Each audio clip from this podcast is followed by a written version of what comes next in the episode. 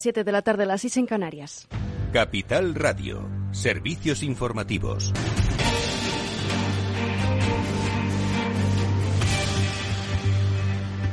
Buenas tardes. Nuevo rifirraf en la sesión de control al Gobierno en el Congreso de los Diputados, marcada por la inestabilidad económica y el contexto de inseguridad energética en Europa. El Partido Popular dice que el presidente del Gobierno está centrado en la resistencia, pide al Gobierno que derogue la excepción ibérica, mientras Pedro Sánchez acusa a los conservadores de seguir el programa de las grandes energéticas. Cuca Gamarra, secretaria general y portavoz parlamentaria del PP, en el cara a cara de hoy con el líder del Ejecutivo y secretario general del PSOE, Pedro Sánchez. Ahora que ya no puede ni salir a la calle, y que tiene que organizar esas visitas guiadas por la Moncloa, ¿se ha enterado de cuáles son las necesidades reales de los españoles?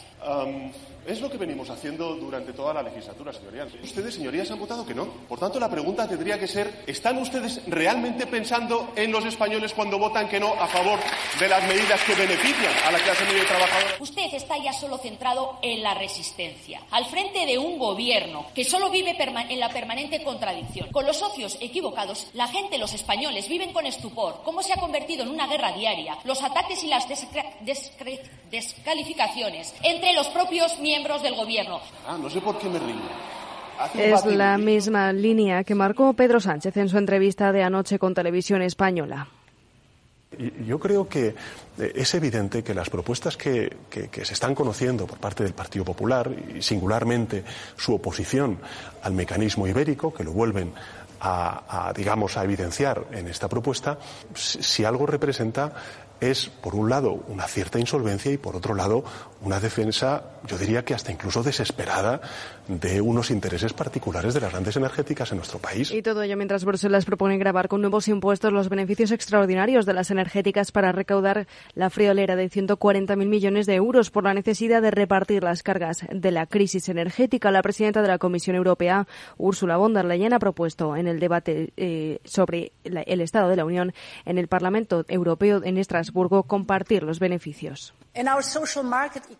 En una sociedad de mercado los beneficios son buenos, son buenos, pero en estos momentos es erróneo recibir beneficios e ingresos extraordinarios récord, tener beneficios de la guerra y que recaigan los consumidores. En estos momentos los beneficios se deben compartir y canalizarlos a los que más lo necesitan. Ha apelado a la solidaridad, la valentía y el coraje de los europeos ante un invierno incierto por la inestabilidad del suministro energético como consecuencia de las tensiones geopolíticas con Rusia, principal proveedor de recursos energéticos en el viejo continente. Se da por descontado, y así lo ha reconocido la presidenta, que en los próximos meses se pondrá a prueba la unidad de los 27. En todo caso, alega von der Leyen, son medidas de emergencia y temporales. Nuestra propuesta incluye también a los productores de electricidad a base de combustibles fósiles que tienen que dar una contribución por la crisis y en general nuestra propuesta recaudará más de 140.000 millones de euros para que los Estados miembros amortiguen directamente el golpe. La Comisión también quiere que los Estados miembros ahorren un 10% de electricidad y al menos un 5% en horas pico de demanda, medidas todas ellas que están previsto eh, que se celebre una reunión extraordinaria el 30 de septiembre con los ministros ministros de Energía de los países de la Unión Europea para debatirlas. Por lo tanto, reducir la demanda de energía durante las horas punta hará que el suministro dure más tiempo y hará que los precios bajen. Por eso proponemos medidas para que los Estados miembros reduzcan su consumo total de electricidad. Y Zelensky visita por sorpresa una de las ciudades recuperadas por las fuerzas ucranianas. Se trata de Balaklia, en el norte del país, a poco más de 70 kilómetros de Kharkov, la capital regional y la segunda ciudad más grande de Ucrania. Zelensky ha saludado a los militares que participaron en esta contraofensiva.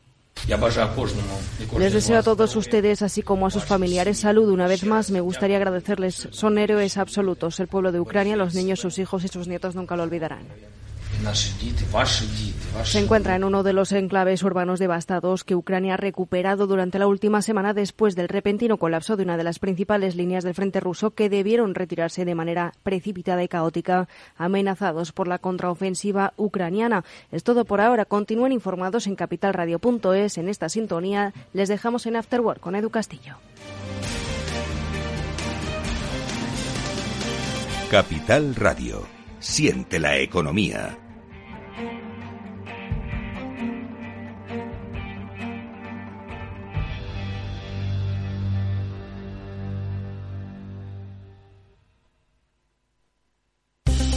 Invierte en acciones o ETFs sin comisiones. Tesla, Netflix, Amazon, Banco Santander, Telefónica, miles de acciones de los 16 mayores mercados bursátiles del mundo. Cero euros de comisión hasta 100.000 euros de volumen mensual. Abre tu cuenta 100% online en solo 15 minutos. xtb.es.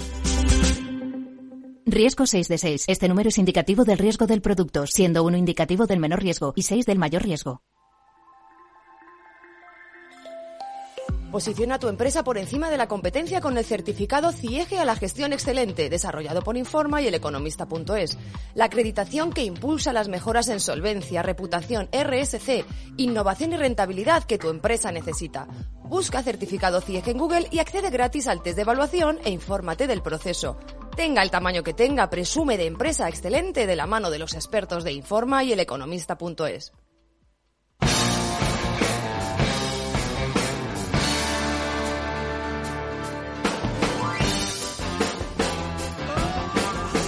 Después del trabajo, After Work, con Eduardo Castillo, Capital Radio.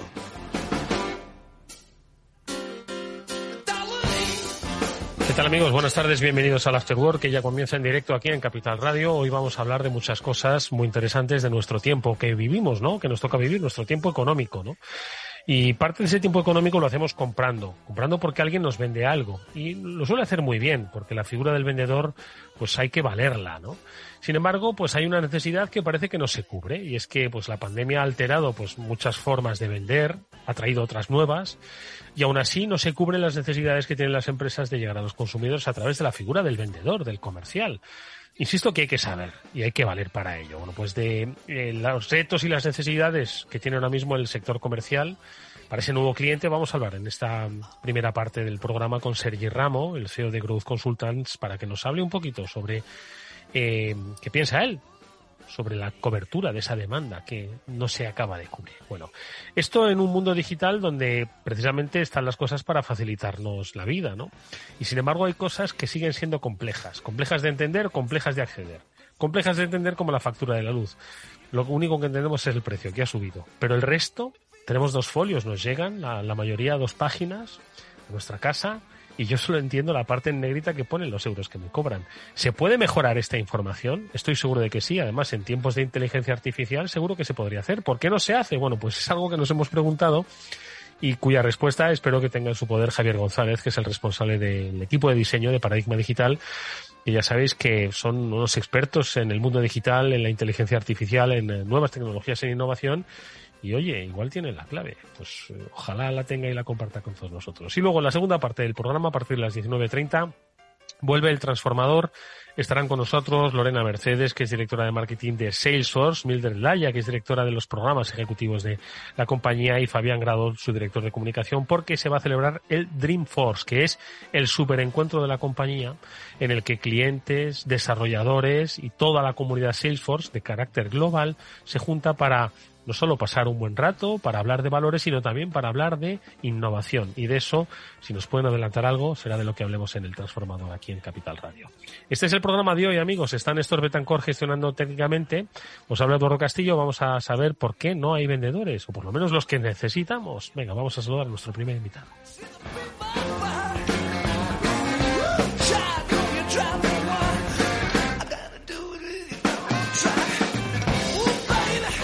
Pues dicen los últimos informes que por lo menos se van a necesitar medio millón, medio millón ¿eh? de puestos de vendedores, de comerciales que no se acaban de cubrir. La pandemia obviamente ha alterado, ha alterado las cosas. Ojo que las aguas vuelven a su cauce, pero ha dejado cosas que ya no van a cambiar, ¿no? Y entre otras está la forma de aproximarse a los clientes. Pues de esto y de estas necesidades hablamos con Sergi Ramo, él es el CEO de Growth Consultant. Sergi, ¿qué tal? Buenas tardes, bienvenido. ¿Qué tal? Buenas tardes, ¿cómo estáis? Oye, ¿qué es lo que está pasando? Que, que fíjate que, que, yo digo que para vender hay que valer, ¿no? Bueno, pues no solo hay que valer, sino que hay que, que hay que saber y sobre todo hay que buscar al vendedor, algo que ahora mismo pues es un bien preciado, que es lo que está ocurriendo. Bueno, pues fíjate, lo primero, eh, ya sabes que nuestro país eh, es un país donde el concepto del vendedor nunca ha sido algo muy, eh, muy apreciado, ¿no? En Mm. las culturas latinas, tanto aquí como en, en Latinoamérica, donde nosotros hacemos proyectos y tenemos eh, oficinas también, pues la verdad es que el vendedor como concepto, digamos ya que por definición no es la profesión más, más querida ni más buscada. Diferentes diferente es en Estados Unidos, ¿no? Donde el salesman, ¿no? Es el hombre respetado en la sociedad, hombre de éxito, gana dinero, pues muy, muy diferente de, aquí, ¿no? Vaya por delante que esa, que esa figura ya es complicada. Pero lo que ha ocurrido es que evidentemente estamos ante un cambio de paradigma brutal del cliente, estamos ante un cliente digital, un cliente que ya prácticamente ha recorrido el 60, 70, 80%, depende del sector, del proceso de compra antes de interactuar con un vendedor. Y esto ha desmontado totalmente las estructuras tradicionales de las redes de venta en España, ¿no? Claro, entonces eh, tenemos que rediseñar o reeducar a ese vendedor, ¿no? Bueno, reeducar a la sociedad en el concepto del vendedor, porque efectivamente nadie quiere ser vendedor, pero todos envidian al buen vendedor, y nadie quiere ser vendedor, pero todos necesitan un vendedor para vender algo, ¿no? Entonces es un poco esa paradoja, ¿no? De ibérica, diría yo, ¿no? Total, ibérica, total. Y si me permites más, eh, los españoles somos grandes vendedores a nivel personal. Estamos todo el día vendiendo a nuestra mujer, en mi caso, o a los hijos, o a los amigos, a qué restaurante ir, qué película ver, o qué plataforma hay que escoger, ¿no? Al final, yo, como digo yo, la vida es venta, al final, ¿no? Estamos muy, eh, somos, somos, somos vendedores. Pero nos, nos, nos, cuesta reconocer que vendemos. Entonces, ¿qué está pasando? Bueno, pues está pasando lo que te digo, que eh, realmente este cliente ha cambiado, un cliente digital, y por tanto decías, oye, es que hay que formar a estos vendedores? Por supuesto que sí. Estamos probablemente ante el cambio de paradigma más radical en el mundo de las ventas desde los últimos 30 o 40 años. ¿no? Eh, hemos visto desde Growth asesorando a múltiples empresas de muchos sectores como vendedores de éxito de toda la vida, digamos, si me permites, tradicionales o más vinculados al canal solo mm. presencial, lo han pasado realmente mal en la pasada pandemia, pero ahora en el pospandemia. La pandemia ha quedado muy lejos ya. En la realidad actual que nos ha quedado, ostras, Sergi, ¿cómo hago realmente para adaptarme a los diferentes canales que me está exigiendo el, cliente digital? Hemos pasado de uno a eh, tres, cuatro, cinco, seis, hasta siete canales de interacción y a muchos grandes vendedores esto les ha pasado factura.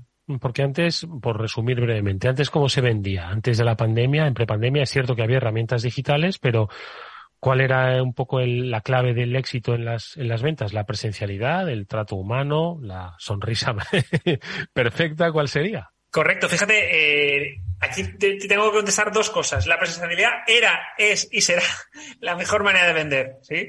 Por tanto, esto no va a cambiar. Pero dicho esto, es que el que cambia es el cliente, el que está cambiando es el cliente, el que nos exige nuevas maneras de relación es el cliente.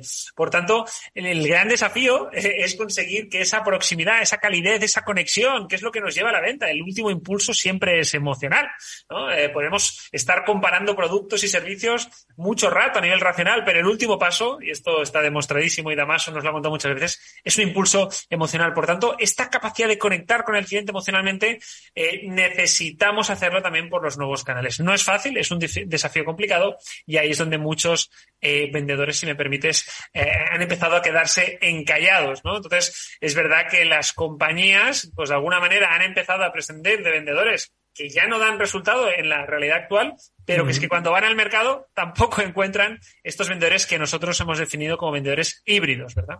Vale, ¿y cómo es ese vendedor híbrido? ¿no? ¿Cómo se maneja en, eh, frente a ese cliente que tú lo has dicho, el, recorrido del cliente, pues el, los primero el 65% de ese proceso de compra lo ha hecho él solo sin, sin consultar a nadie. Tiene acceso a la información, se mete en los, en las, eh, los portales especializados, busca, pregunta, compara, yo qué sé, es, tiene, tiene herramientas, ¿no? Para saberlo.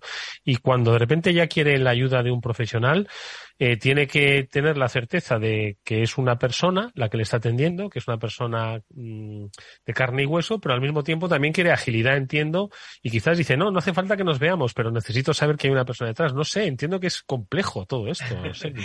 es complejo y por eso no solo tenemos que capacitar a los equipos comerciales y realmente tenemos, realmente desde Growth tenemos una labor, yo creo, eh, titánica, ¿no? Porque estamos ayudando a transformar compañías del sector asegurador compañías del sector de la construcción, compañías del sector gran consumo, compañías del sector retail, compañías del sector farma, ¿no? ¿Por qué? Porque todos tienen esta necesidad urgente y, el dato que has dicho es flagrante, casi medio millón de puestos disponibles para evolucionar. Pero ya no solo capacitar, formar a las redes comerciales, sino que también es cambiar el modelo comercial de las compañías. Las compañías tienen que empezar a entender que sus modelos de alguna manera tienen que evolucionar. Son modelos muy pensados para esa presencialidad que tú decías, pero hoy en día ya todos sabemos y el cliente nos lo ha indicado que recorrer, me invento, 300 kilómetros o coger un avión de ida y vuelta a una ciudad y pasarte todo el día volando para entregar una propuesta comercial esto ya tiene poco sentido. A efectos de eficiencia para el vendedor, a efectos de coste y a efectos, te diría casi ya de sostenibilidad incluso, ¿no? Y con los precios de la gasolina, pues también esto eh, cambia muchísimo. Por tanto, te diría que es un tema de vendedores, pero también de trabajar con las compañías para que empiecen a lo que nosotros llamamos hibridar todo su proceso comercial.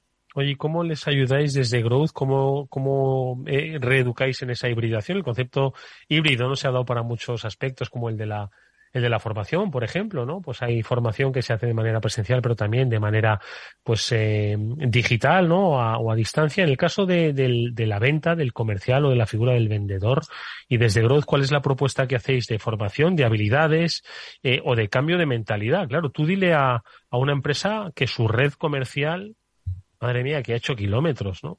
Que mira que ha hecho kilómetros ahora, bueno, que lo siga haciendo porque reivindicas un poco la, presencialidad, pero que no haga tanto. Entonces, ¿cómo se plantea eso, Sergi? ¿Cómo hacéis desde Growth?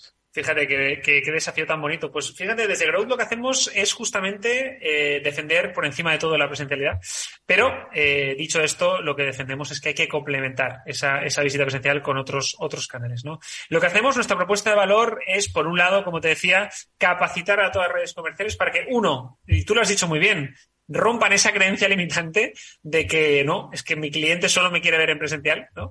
Eh, primero hay que cambiar, ¿no? Esa mentalidad, lo que los americanos llaman el mindset, y a partir de ahí empezar a construir. Empezar a construir significa entender muy bien mis clientes actuales y mis potenciales clientes realmente por qué canales quieren interactuar conmigo. Mm. Y a partir de ahí, cuando ya los tengo identificados, ahí sí hacernos fuertes y aprender a cómo se hace una videollamada de ventas, cómo se hace una eh, relación con los clientes a través de redes sociales profesionales, cómo se trabajan ah. elementos antiguos como la llamada que vuelven a coger fuerza, cómo se trabaja un chatbot, cómo se trabaja y tantas y tantas herramientas que hoy en día están a disposición del comercial, pero que por falta de formación, por falta de esa mentalidad eh, omnicanal, pues todavía no está desarrollando. Nosotros formamos a miles de redes en ese sentido. Y por la parte de la compañía, lo que hacemos es, bueno, estamos capacitando a tu equipo, pero ahora, desde la estrategia, vamos a definir exactamente tu propuesta de valor en un modelo híbrido, cómo nos tenemos que relacionar con tu gran cartera de clientes y luego, evidentemente, vamos a ver en cada momento de la relación cuándo se justifica o no la presencialidad y cuándo es interesante utilizar otros canales. Ese es un poco el, desafío y eso es lo que estamos trabajando, insisto, en tantas y tantas compañías porque hoy por hoy es el desafío más importante a nivel. Ah, interesantísimo, interesantísimo. Eh, pero una última cosa te, pregunto, muy rápida, Sergi, a propósito de las, de las, de las áreas que, que trabajáis, ¿no? Decía cómo se hace una videollamada de venta, ¿no? Yo creo que, que, después de la pandemia las videollamadas se han convertido en, en algo que es amor-odio, ¿no? Porque al final, o sea, qué, qué, qué, qué, buena solución encontramos, ¿no? A través de esas eh, Teams, Zooms, eh, bueno, en fin, todo tipo de plataformas, ¿no? Que, que, están instaladas, pero por otro lado, ¿no? Que mm, que esclavitud, ¿no? De la, y, de la, de la video, de la videollamada, ¿no? Entonces, eh, ¿funcionan las videollamadas para, para eh, ejecutar ventas? funcionan y mucho. Mira, justamente ahora me pillas, estoy sentado en el aula que acabo de estar todo un día con un equipo comercial eh, justamente trabajando en cómo, eh, cómo realmente impactar y conectar con el cliente justamente hoy en videollamada de venta. Así que realmente fresquito, fresquito. La verdad es que sí, que, que, ha habido un abuso. Eh, lo importante aquí, fíjate que el 90-95% de las videollamadas de venta que se realizan son entre pésimas y muy pésimas. ¿De acuerdo? Entonces hay una gran oportunidad para los comerciales si saben, si se forman, si saben aprender las técnicas para hacer una videollamada de calidad, para destacar eh, respecto al resto y realmente con un objetivo muy claro, generar una experiencia al cliente también a través de videollamada. Sí, sí, sí.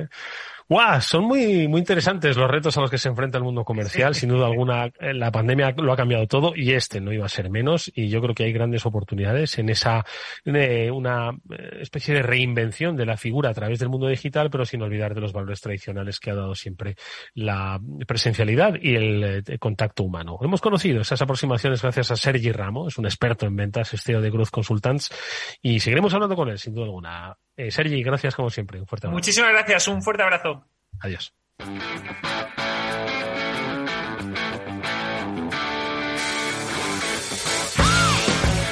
Bueno, lo que estoy seguro de que es, eh, sí que os han intentado vender esto, si se lo preguntamos a Sergi, seguro que pone el grito en el cielo, ¿no? Pues esas llamadas a la hora de la siesta en la que, le, en la que te dicen, hola, ¿cómo estás? ¿Cuál es tu nombre? ¿Cómo que cuál es mi nombre? Pues si me llamas lo sabrás. Bueno, pues independientemente de esto, te quiero preguntar con qué compañía eléctrica estás. Pero bueno, ¿qué es esto?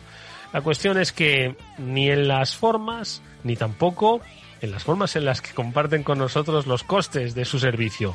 ¿Alguien comprende la factura de la luz? Bueno, pues, pues si hay alguien, por favor, le invitamos aquí a que nos lo explique. Seguro que se podría hacer mucho más fácil. El concepto visuals, hoy en día, como estoy seguro de que vamos a comentar en más de una ocasión, se aprecia ahí mucho, ¿no? ¿Y por qué no se hace un visuals, es decir, algo práctico y entendedero eh, en la factura de la luz? Bueno, pues es algo que se han preguntado desde Paradigma Digital, concretamente desde su equipo de diseño. Javier González es su responsable. Javier, ¿qué tal? ¿Cómo estás? Buenas tardes. Hola Javier, no te escuchamos. No sé si tienes el micro silenciado. Vamos a ver si te escuchamos. Javier, ¿cómo estás? Perfectamente, Javier. A ver, ¿qué, tal? Buenas tardes. ¿A quién se le ha ocurrido diseñar la factura de la, de la luz tal y como está diseñada? La que yo tengo eh, es de dos folios normalmente. Se podría aprovechar en uno. Y la verdad es que no entiendo nada. ¿eh? Solo, solo identifico dos cosas. El logo de la compañía que me comercializa el servicio y la negrita de lo que me dice que me han cobrado, que normalmente pues llega eh, un, par de, un par de semanas después.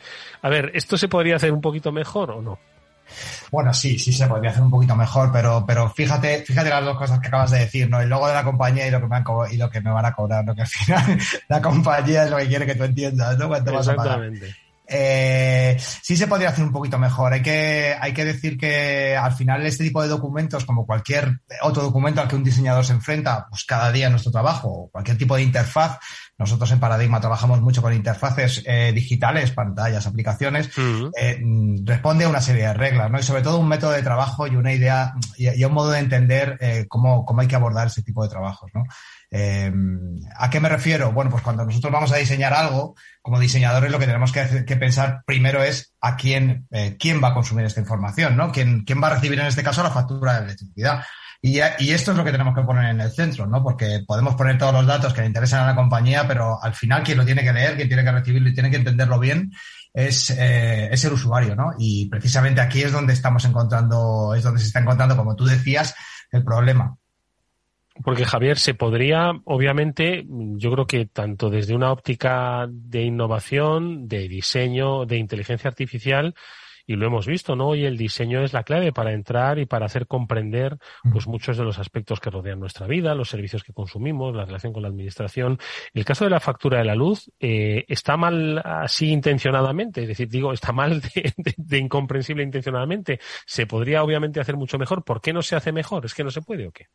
Bueno, yo quiero pensar que no, obviamente, no está hecha intencionadamente, pero sí es cierto que tampoco hay que echarle, le podemos echar toda la culpa a las compañías eléctricas de que, oye, que no han tenido cuidado en, diseñar bien su factura, la factura de la luz, o que es intencionadamente, que yo insisto, creo que no es así, eh, sino que al final ellas, eh, las compañías eléctricas, todos recibimos, da igual la compañía que tengamos, todos recibimos una factura muy parecida porque parte de una plantilla que, creó la Comisión Nacional del Mercado y la Competencia allá por el 2014. ¿no?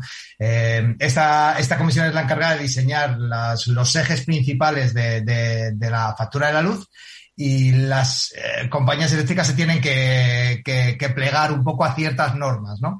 Eh, sí es cierto que, que si, si, nos tenemos que ajustar a unas normas que ya nos da la Comisión Nacional del Mercado de la Competencia, pues es complicado seguramente que, consigamos grandes cambios, ¿no? Eh, sería esa plantilla la que sería muy interesante eh, poder darle una vuelta y para, para, ya te digo, ¿no? Para hacerla, intentar hacerla más, más cercana y más comprensible para los usuarios.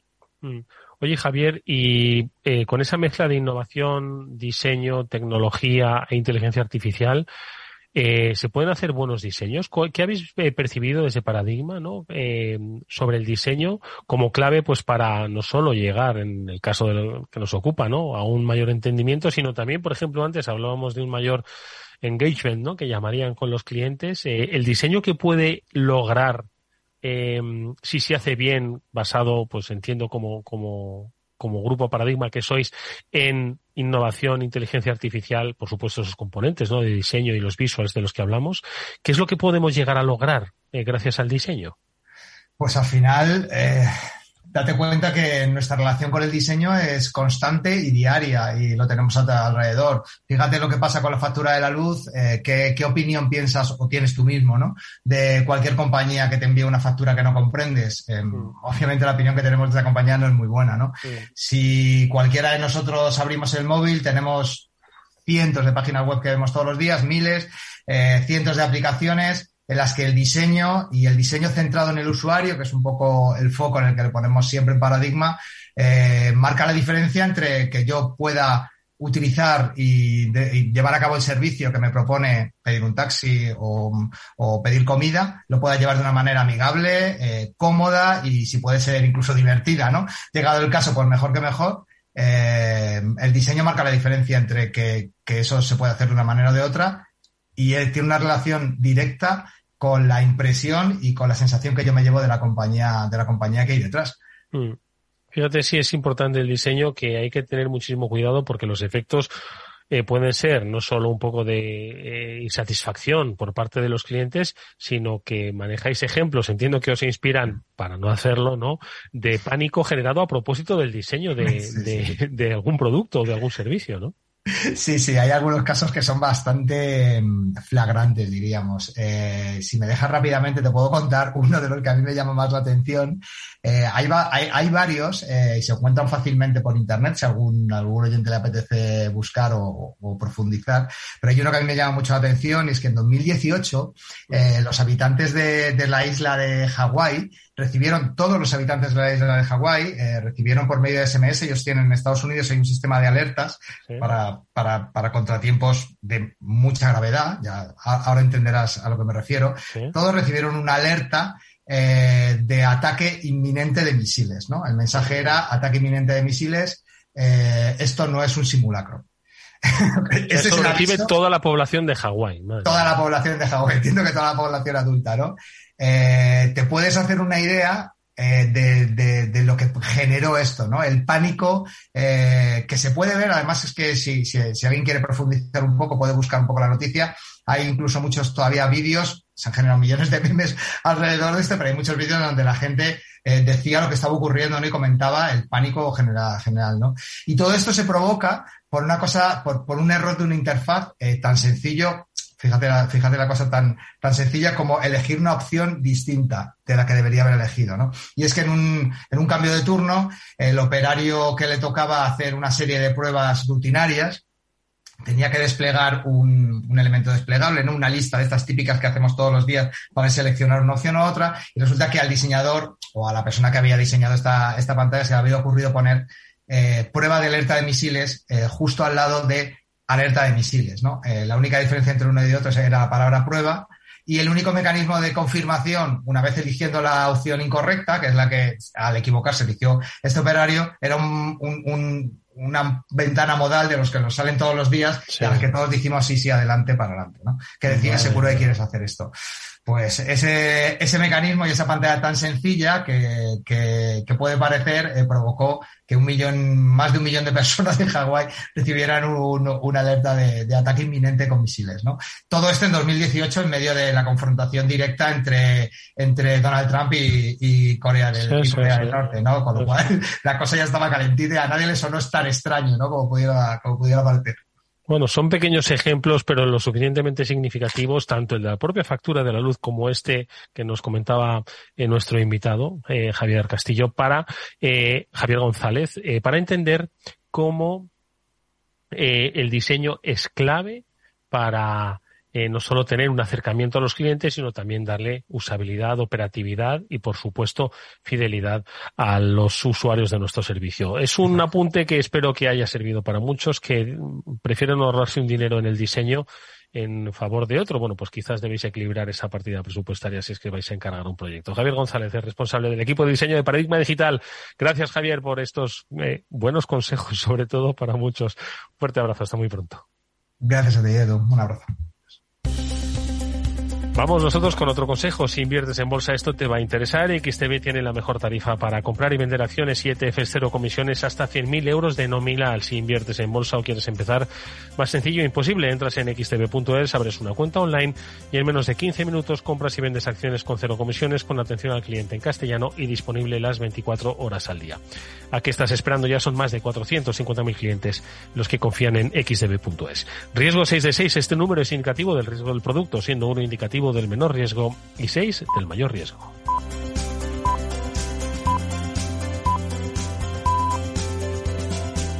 After Work con Eduardo Castillo. ¿Qué es ir más allá?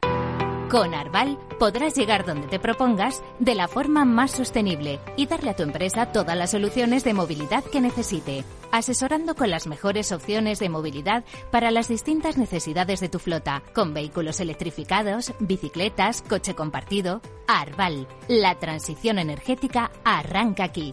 Más información en arval.es. Eduardo Castillo en Capital Radio, After Work. A continuación, El Transformador, de la mano de Salesforce.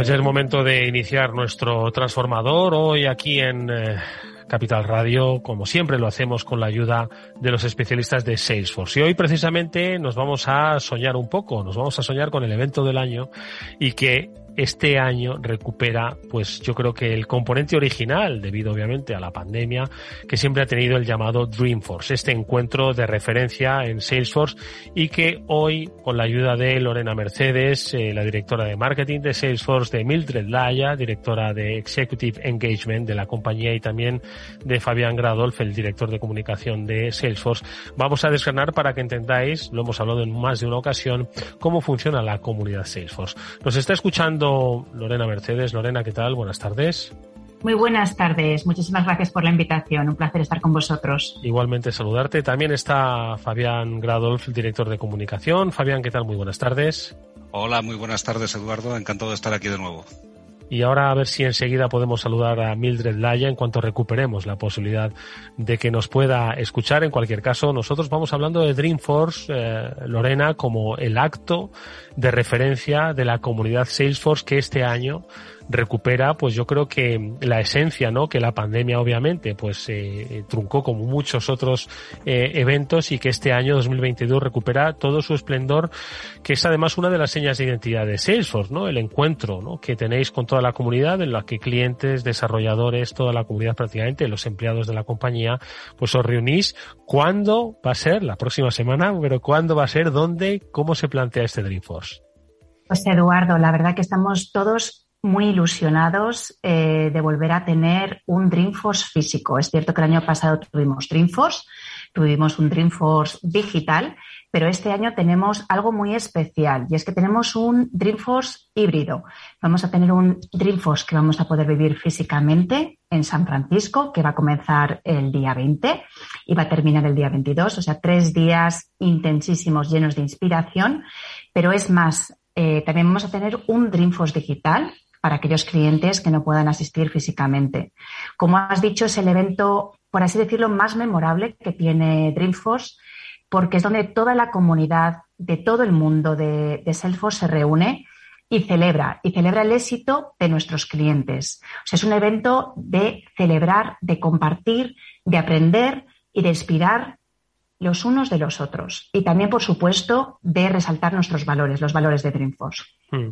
Eh, hay una particularidad además de este, de este Dreamforce y es que eh, se celebra el 20, el 20 aniversario, los 20 años del encuentro, ¿no? Es decir, que no es algo que nace quizás en conceptos modernos de, de, de, la economía, sino que son 20 años los que se lleva celebrando como seña de identidad, ¿no? De la, de la compañía. ¿Qué es lo que supone, por tanto, eh, Dreamforce como parte de esa, de esos valores de Salesforce, Lorena?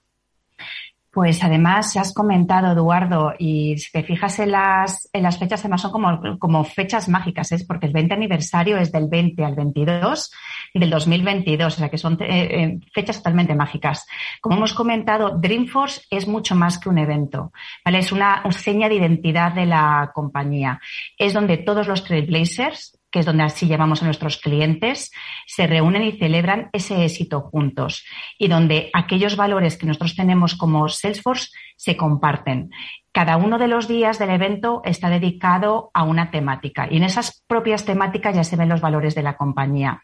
El primer día está dedicado a el éxito de los clientes. El segundo día está dedicado a sostenibilidad. Y el tercer día está dedicado al tema de igualdad. Es decir, además de sesiones de inspiración y sesiones de producto, se va a ver los valores de la compañía y se va a compartir esto en un ambiente con todos nuestros clientes, con todos nuestros partners, con toda la comunidad.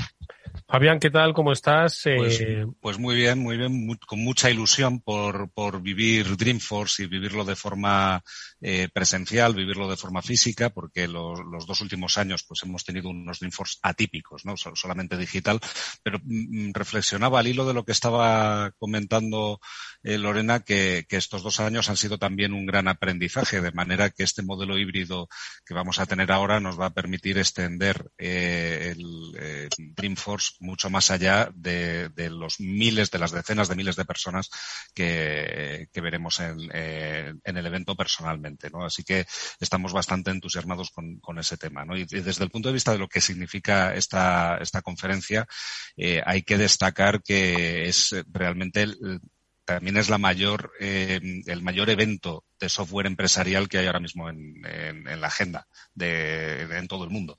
Eh, no solamente el, nuestro, sino el, de, todo el sector tecnológico. Por lo tanto, es un encuentro, yo diría, ineludible. ¿Y cuánta gente os, os vais a, juntar? ¿Tenéis pues más o menos el cálculo? No tenemos, no tenemos el dato todavía, que tenemos que esperar a, que comience el evento la próxima semana para poder dar las cifras de, cuánta gente va a estar. Sí, sabemos que son decenas de miles, pero no, no vamos a dar una cifra concreta todavía hasta que no haya arrancado el evento. En cualquier caso, Fabián, hay una serie de, eventos, decía Lorena, que centrado en clientes, sostenibilidad e igualdad, pero dentro ¿no? de esas jornadas que van a protagonizar el Dreamforce eh, hay una serie de, digamos, momentos, ¿no? Clave donde desde los eh, propios líderes de la compañía hasta la, eh, el conocimiento compartido de los eh, trailblazers, de los desarrolladores, los clientes también van a ser protagonistas, es decir, no solo van a asistir, ¿no? A escuchar, sino que también van a ser protagonistas, ¿no? Y van a compartir conocimiento. ¿Cuáles son,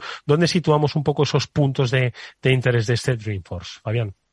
Pues eh, tú, has mencionado ya algunos. Eh, realmente hay toda una serie de lo que llamamos keynotes, que son las conferencias principales, y de hecho, realmente a lo largo de estos días hay como, como más de 50 conferencias distintas y más de mil sesiones adicionales con demos de clientes, de partners, de soluciones, etcétera, etcétera. Pero por destacar algunas, evidentemente, el primer día hay un keynote inaugural a cargo de nuestro fundador, Mark Benioff, y de nuestro CEO, Beth Taylor, y allí se hablará de innovación, se dará la visión de las tendencias tecnológicas, pero también se hablará pues, de lo que comentaba Lorena, ¿no? de los valores eh, de la compañía eh, y de cómo mm, eh, afecta al mundo las decisiones que vamos tomando. ¿no? Se va a hablar de visión de futuro, se va a hablar de, de cuál es el, el, modelo de trabajo que nos espera en los próximos años, se va a hablar de cómo el imperativo digital está obligando a las empresas a tomar decisiones estratégicas y de negocio en estos momentos. Se va a hablar también de cómo las empresas son una plataforma para el cambio y cómo va a afectar las decisiones que tomemos en términos de negocio y en términos de tecnología, cómo afectan, por ejemplo, al tema de la sostenibilidad. O sea que ese keynote eh, inicial, que será el próximo martes por la mañana a las 10 horas de San Francisco, o sea que es eh, como a las 7 de la tarde de aquí para los que se quieran conectar en directo, eh, es realmente uno de los momentos estelares. Eh, aparte de eso, pues hay un montón de sesiones y demás, y también hay que destacar que hay una serie de paneles y de, y de momentos en los que incluso participan empresas españolas, ¿no? Empresas como CaixaBank o Astara que están allí eh, y que van a participar en, en este programa internacional. Y luego la mejor baza de todas, por supuesto, es, son esas presentaciones de clientes, no solo de españoles, sino las de todos los demás, puesto que nuestros invitados van allí a aprender de la experiencia de otros clientes y de otras empresas, fundamentalmente. Ahora de clientes le preguntamos y así aprovechamos para saludarla a Mildred Laya, que es directora de Executive Engagement. Mildred, ¿qué tal? Buenas tardes y bienvenida a este transformador. Hola Edu, buenas tardes, muchas gracias. Un gusto estar de nuevo contigo y con mis compañeros por aquí. Oye, antes de hablar de clientes, que lo vamos a hablar, cuál es la experiencia que van a tener los clientes españoles, eh, ahora lo comentamos, pero también lo comentaba Lorena, lo comentaba Fabián, esto es un evento que trasciende lo puramente tecnológico, lo puramente empresarial. Es decir, las compañías tienen que estar mirando a la realidad que les rodea y mirando a las personas de referencia, porque quiere inspirar, ¿no? No solo quiere ofrecer un producto de calidad, sino que también quiere compartir una serie de valores, ¿no? Es la forma en la que, pues, quienes nos, han seguido fielmente en este transformador ya desde hace meses entienden cómo funciona eh, Salesforce, ¿no? Sobre qué valores se, se apoya. Y te digo esto porque hay, además de los expertos, los desarrolladores, los ejecutivos, hay también un plantel de personas que no tienen que ver con la compañía, pero que, como decimos, forman parte de esa eh, opinión pública, de esa sociedad de referencia, ¿no? Con lo que queréis, con los que queréis compartir precisamente, pues esos momentos. Yo voy a mencionar a uno, Magic Johnson, algunos porque hemos crecido con la fantasía que hace con el baloncesto, va a estar en la, en la, en el Dreamforce, aparte de otras personalidades, ¿no, Mildred? Así es, Edu. Realmente lo que, lo, que, lo que hacemos es incluir lo que llamamos Luminary Session, que son sobre todo inspiracionales, pero también están muy aterrizadas en la situación económica y política del mundo. De hecho, es parte del contenido de Dreamforce también, además de que tenga un contenido muy tecnológico, muy de innovación, hablar sobre la situación mundial que hay, eh, no solamente desde el punto de vista de negocio, sino también a nivel social. De hecho, tiene un alto componente filantrópico todo el evento, ¿vale? O sea, que también tiene, tiene mucho que ver con, con esas personalidades que tú mismo mencionas, que van a hablar de temas muy puntuales sobre, pues, el futuro de la economía, el futuro eh, de la sociedad, las nuevas generaciones, o sea, todo, todos esos conceptos también están dentro de Dreamforce.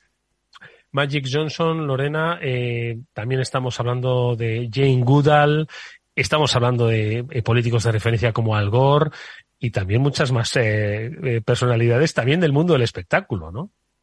Y bueno, a ver, tenemos Bono, tenemos Matthew McConaughey, no nos olvidemos de la fiesta de Dreamfest, porque tenemos Red Hot Chili Paper y muy en la línea de lo que estaba comentando mis compañeros y en este caso Mildred, esto es una fiesta muy especial porque es una fiesta benéfica, eh, todo aquello que se recauda va para una asociación de hospitales de niños de, de Marc. O sea que ahí continuamos con esa línea de valores de nuestra compañía eh, que va más allá de hablar de tecnología, va más allá de hablar de tendencias, sino que se adentra todo y hace un matrimonio con lo que es la propia sociedad y con las personas en sí mismas. No, sin duda alguna, y como decía yo hace un instante, pues quien haya tenido la oportunidad de seguir con regularidad los episodios de El Transformador, pues conoce que no solo hablamos de transformación digital, no solo hablamos de eh, pensamiento digital, sino que hablamos de una forma de entender el mundo de la empresa a través de los diferentes grupos de trabajo inspirados, como decimos siempre, en esos valores compartidos y que pues yo creo que le dan una identidad propia, no solo ya eh, parte de ese conocimiento digital, sino también de una forma de relacionarse dentro de la propia compañía y relacionarse con los clientes. Eh, no obstante, también destacamos en ese transformador los hitos, ¿no? los logros que se consiguen precisamente gracias a esos procesos de innovación, que será otro de los pilares, obviamente, eh, que estarán pendientes pues todas esas compañías. Nosotros en este transformador, Fabián, hemos contado pues eh, los casos reales, las experiencias de cómo a través de diferentes aplicaciones, estrategias, pues las compañías han cambiado. Y entiendo que habrá muchas otras compañías y también los propios desarrolladores que estarán deseosos de escuchar por dónde van a ir las novedades eh, que Salesforce pues va a plantear para sus futuros clientes. ¿Se pueden avanzar algunas de estas novedades que se van a compartir? Se puede, sin dar mucho detalle, lógicamente, porque todavía eh, no nos han transmitido toda la información y, lógicamente, hay cosas que se desvelarán en el último momento, pero sí, sí sabemos algunas de las líneas principales. Hoy, de hecho, ya han, se han comunicado algunas en, en esos anuncios que llaman pre-Dreamforce, ¿no? que van saliendo unos días antes ¿no? y ya se han, se han anunciado actualizaciones importantes eh, en nuestras diferentes áreas de producto, en nuestras diferentes clouds, que afectan tanto al área de, comercio electrónico, eh, marketing, service, el CRM propiamente dicho, y por supuesto también las habrá en, otras eh, soluciones especializadas que tenemos como Tableau, que es la herramienta de, análisis y visualización de datos, o MuleSoft, que es una poderosa tecnología de integración. En todas ellas va a haber novedades de producto, con lo cual, pues, sobre todo para esos desarrolladores que tú mencionas o mm. para los eh, para el perfil más técnico de nuestros clientes, pues eh, es importante estar al tanto de, de, por dónde van esas eh, esas noticias. sabemos también que va a haber novedades en torno a, cómo hacemos el planteamiento del uso de los datos. Sabes que tenemos una, una plataforma de datos, se llama Salesforce Customer Data Platform, CDP, y también se van a hacer, se están haciendo actualizaciones importantes de esa solución y de integración de esa solución con, las demás. Así que hay que estar realmente atentos a, lo que está ocurriendo en, ese terreno. Otra de las áreas. Sí, te iba a decir, cosas, no, no, cosas de, futuro que, que estéis ahí previendo y que, insisto, se puedan avanzar dentro de lo que cabe. Sí, sí, hay, una de futuro importante que llevamos hablando de esto en los últimos meses, ¿no? Que, está cambiando el mundo del trabajo, ¿no? Lo estamos viendo, pues, y no es solamente teletrabajo, estamos hablando de una nueva forma en la que los empleados interactúan con los recursos que tiene la empresa y con los compañeros de trabajo, ¿no? En, en organizaciones que ahora mismo están dispersas, muchas de ellas por todo el mundo, pues eh, sabes que el año pasado introdujimos eh, una herramienta colaborativa muy poderosa en nuestro portfolio con la adquisición de Slack eh, y Slack es una herramienta en continua evolución, ¿no? Bueno, pues eh, esa herramienta de trabajo colaborativa en, conjunción con nuestras nubes, integrada con nuestras soluciones, es eh, conforma un, una poderosa sede digital para las empresas, ¿no? Un, sitio donde interactúan los empleados, interactúan con los clientes y demás. Pues también va a haber novedades por ahí porque sabemos que el mundo del trabajo no ha terminado de cambiar está, en continua evolución y va a continuar evolucionando. ¿no? Y ya por no acaparar eh, la conversación, diré que también habrá anuncios importantes en un área sustancial para nosotros, que es el área de la sostenibilidad. Eh, que eh, tenemos eh, una solución que se llama Net Zero Cloud. somos una empresa que ya ha conseguido el objetivo de posicionarse como una empresa de cero emisiones y queremos ayudar a nuestros clientes a que también lo consigan con nuestras soluciones. Pues aquí también va a haber novedades importantes. Clientes mundiales, pero también clientes españoles que van a ir allí, que van a estar en San Francisco. Lorena, ¿cuál es un poco ese itinerario? ¿Cuál va a ser la participación de la empresa española que hemos conocido pues, a través de este programa y que va a poder estar en, San Francisco en este Dreamforce? ¿Cómo, cómo va hacer?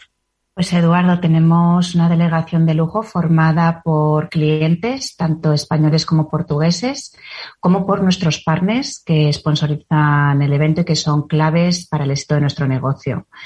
Y vamos a seguir la línea eh, que marca Dreamforce y esa línea es la de compartir. Y esa línea es la de crecer aprendiendo los unos de los otros. Entonces, más allá de, lógicamente, estar en las sesiones tan maravillosas que nos tiene preparado el propio evento de Dreamforce, vamos a tener sesiones propias. Vamos a tener sesiones propias, las que vamos a empezar en la mañana con una parte de salud, cuidándonos, porque vamos a ir a correr o a caminar, aquellos eh, que, no, que no tengan el hábito de correr. Vamos a comenzar muy prontito por la mañana con unos desayunos eh, para coger fuerza y energía eh, tras esa carrera. Y en esos desayunos lo que vamos a hacer es eso, vamos a compartir las experiencias de los clientes, ¿vale? Ellos van a contar eh, qué situación es la que tenían, eh, qué les llevó ¿no? a estar con, con, nosotros con Salesforce, que han vivido en esa transformación, que han aprendido y que pueden compartir con los demás para que el resto de los clientes que tenemos ahí, de los partners, pues que, que puedan aprender y que puedan tomar esas decisiones que están, que están buscando eh, tras volver de Dreamforce. Eh, por su parte, los partners van a hacer algo similar, pero en este caso van a contar proyectos en los que ellos han visto involucrados con clientes y que pueden ser inspiradores para todos los clientes que, que, tenemos ahí en la delegación. Vamos a tener un día muy especial, que es el día además, eh, digamos, de puesta de gala, que es el martes, es el, el día eh, en el que vamos a tener a Martia Brett. Y ese día vamos a tener una experiencia por la tarde que va a seguir igual, una estela donde a través de compartir y, y vamos a hacer un viaje, por así por decirlo, que vamos a pasar por el pasado, por el presente para llegar a ese futuro, vamos a hablar de innovación y de, inspiración, siempre con, ese ala eh, que, tiene, que tiene Dreamforce eh, de aprender los unos de los otros. Mm.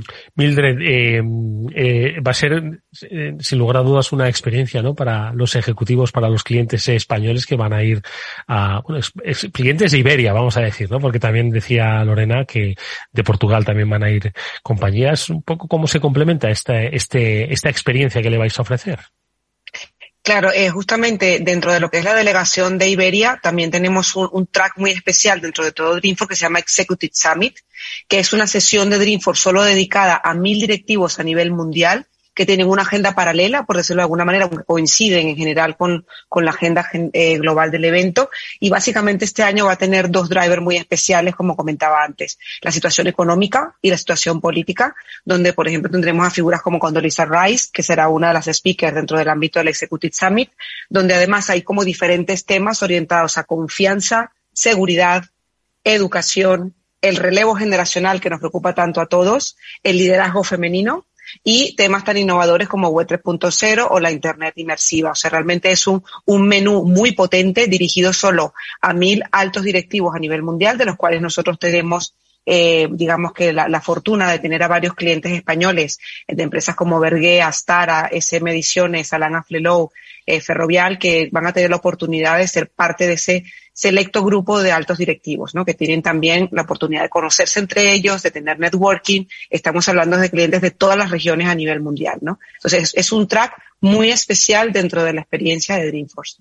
Sin lugar a dudas, no solo por el plantel de personalidades que comentas, sino también un poco por esa inteligencia económica que se va a compartir en ese foro cerrado y el networking que se permite estar pues con los directivos de las mil eh, compañías que toman las decisiones, ¿no? En este caso, y además en momentos complejos, ¿no? Como los que hay. Pero bueno, eh, lo bueno, y lo decía Lorena al principio, es que si uno, por la razón que sea, pues no puede ir, porque, bueno, oye, al final hay agendas, hay compromisos y hay circunstancias, este año Dreamforce lo hemos aprendido en la pandemia, nos ha traído la hibridación y es algo que nos va a permitir ¿no? Eh, poder compartirlo pues con aquellos que no van a poder estar físicamente. ¿Cómo se ha planteado esta hibridación a la que hacía referencia, Lorena? Pues tenemos una plataforma que te invito a que conozcas, Eduardo, que es Salesforce Plus, donde tenemos muchísimas sesiones y muchísimos contenidos. Lo que va a ocurrir en Dreamforce es que va a haber dos canales, vamos a tener más de 40 horas eh, de contenidos donde se va a poder ver en algún caso en vivo, en otras cosas van a ser grabaciones, las sesiones más especiales o más importantes que vamos a tener durante Dreamforce.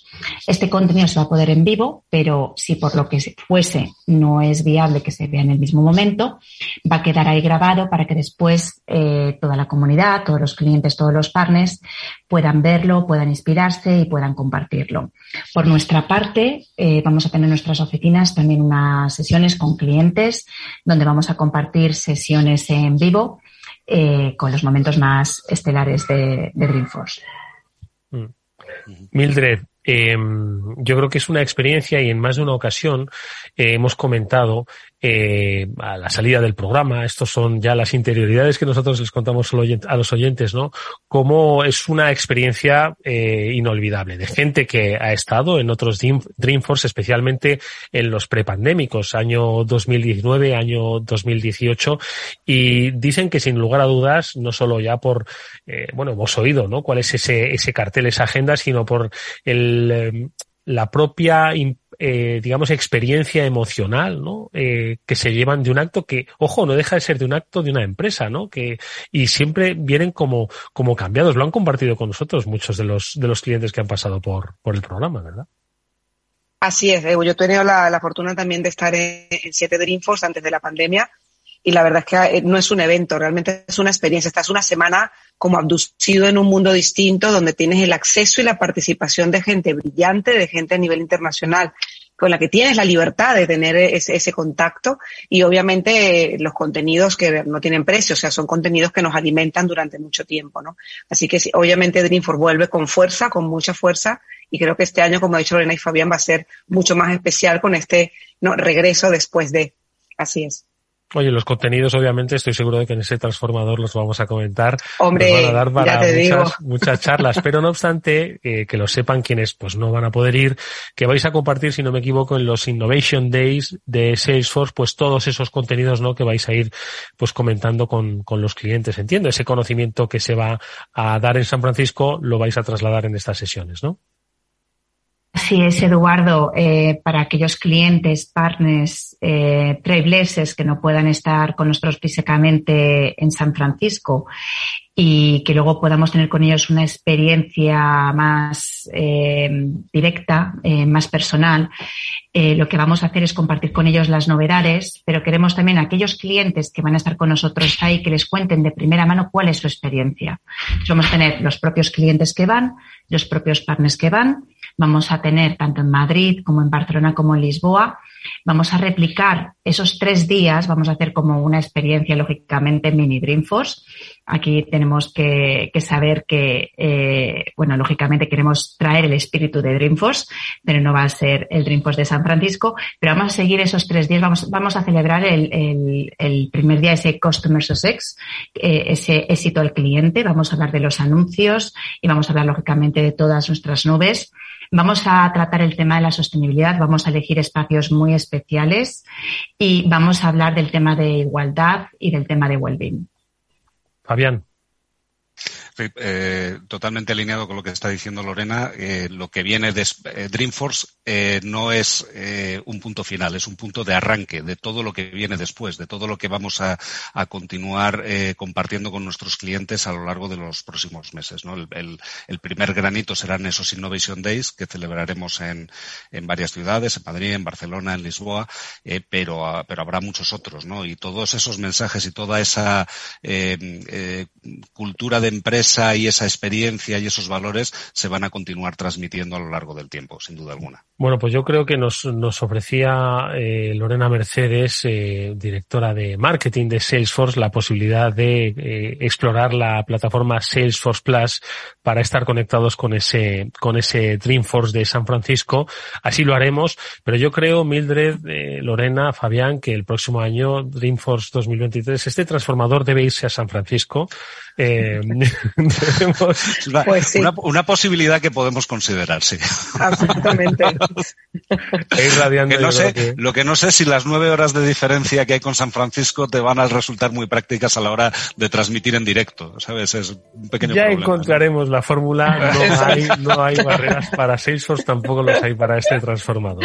Yo creo que es eh, interesantísimo no solo el planteamiento que se hace, ¿no? Como este encuentro, decía Mildred, como experiencia, sino el concepto como una empresa, como Salesforce, entiende que deben ser no solo las relaciones con los clientes, sino las relaciones con la sociedad, con sus propios trabajadores y este evento, Dreamforce, yo creo que es una representación viva de lo que hacen. Siempre dicen que los valores no solo hay que tenerlos, sino que hay que llevarlos y hay que cumplirlos, ¿no? Bueno, pues yo creo que este es un ejemplo claro de cómo las compañías lo llevan a cabo. Pues eh, lo hemos conocido, no sin cierta envidia, con la ayuda de Lorena Mercedes, la directora de marketing de Salesforce, de Mildred Laya, directora de Executive Engagement, y de Fabián Gradolf, un día más, director de comunicación que ha estado en este transformador. A los tres, muchas gracias, que tengáis buen vuelo si tenéis la oportunidad de ir a este Dreamforce y, por supuesto, estáis emplazados aquí a la vuelta, nos contéis todos los detalles. Y el concierto de Red, Hot, de Red, Hot, Chili Peppers, sobre todo.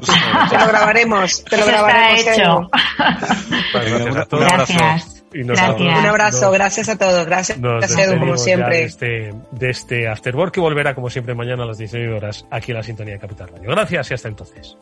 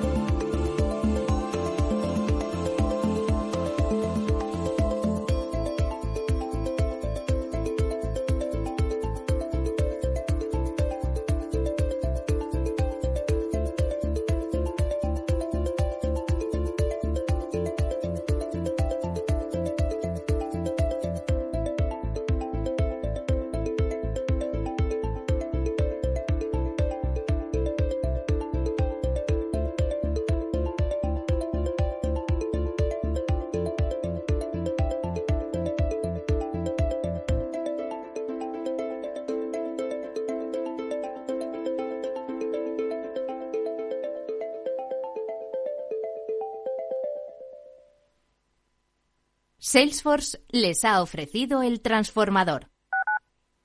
Capital Radio Madrid 103.2. Nueva frecuencia, nuevo sonido. Si vas a tener un hijo, tenemos algo que contarte. La Comunidad de Madrid lanza su estrategia de natalidad con ayudas de hasta 14.500 euros por nacimiento de hijos, nuevos incentivos fiscales para familias y medidas para facilitar la conciliación. Entra ya en comunidad.madrid barra natalidad y descubre el nuevo buscador de ayudas a la natalidad. Creamos familia. Comunidad de Madrid. ¿Sabías que mientras escuchas esto, hay 4.200 autobuses circulando por toda la Comunidad de Madrid? ¿Sabías que todos son accesibles y que además el 60% se mueve con energías limpias? ¿Y sabías que todo esto es por ti? Muévete en transporte público. Consorcio Regional de Transportes, Comunidad de Madrid. Capital Radio.